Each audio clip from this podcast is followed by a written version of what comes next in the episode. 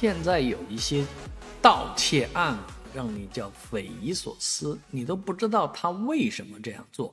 啊，所以这个叫新型的犯罪。虽然我们每天在街上可能很少会遇到别人偷你手机或者偷你现金的事情发生了，但是在上海的一家浴场里面却发生了有人偷手机 SIM 卡的事情，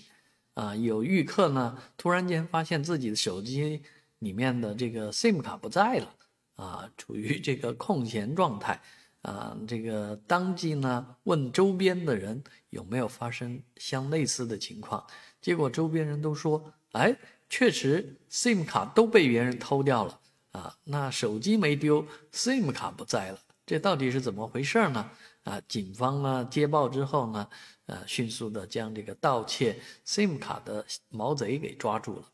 而此人呢是有前科的，本来就是惯犯啊，会偷手机的人。但是这一次他选择不偷手机，偷 SIM 卡，原因是在于这个 SIM 卡可能比手机更赚钱啊。他拿这个 SIM 卡卖给了电诈集团的人啊，别人就会把这个 SIM 卡叫搭桥啊什么的啊，搞不懂，反正就会把你的这个 SIM 卡用上了。啊，那然后再去诈骗别人，所以这些事情啊，你千万不要觉得损失不大就不报警。其实你损失可能不大，但是给别人带来的损失可能就是非常之大呀。